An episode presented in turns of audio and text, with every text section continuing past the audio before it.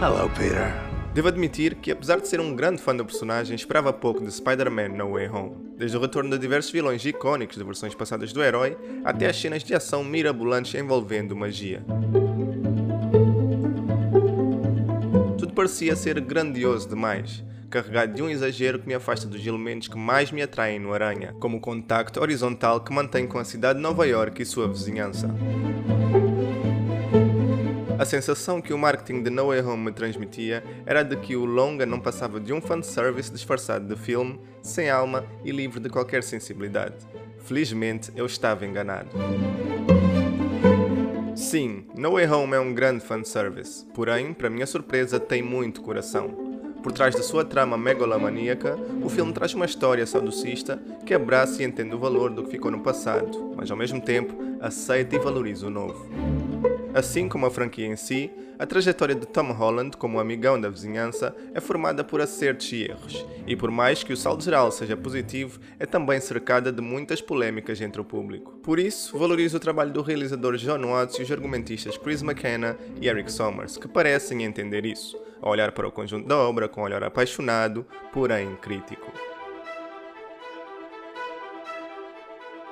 Ao início do longa, Peter já passou por diversos desafios com êxito, mas ainda tem muito a aprender sobre a responsabilidade de seus atos e sobre si mesmo. É tendo isso em mente que percebe o valor da proposta ousada do argumento do filme. O envolvimento de Alfred Molina, Jamie Foxx, entre outros nomes importantes da franquia, é justificado não só por funcionar como homenagem, mas também como aprendizado.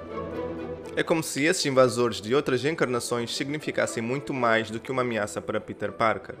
Eles são a personificação de tudo o que veio antes, todos os erros, todos os acertos. Isso tudo faz da jornada de No Way Home uma missão muito maior do que simplesmente salvar o dia.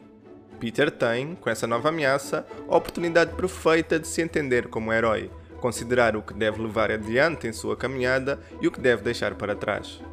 No Way Home é fanservice, é homenagem ao legado da história do Homem-Aranha no cinema e é, principalmente, uma celebração à essência do herói.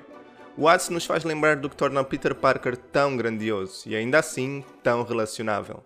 Tom Holland termina sua trilogia como cabeça de teia com triunfo. Molina e seus amigos de outros universos demonstram seu valor e fazem jus à sua popularidade. Nós somos recompensados com um desfecho emocionante que recompensa, apesar de alguns deslizes ocorridos no passado, e abre caminho para um futuro que tem tudo para ser brilhante.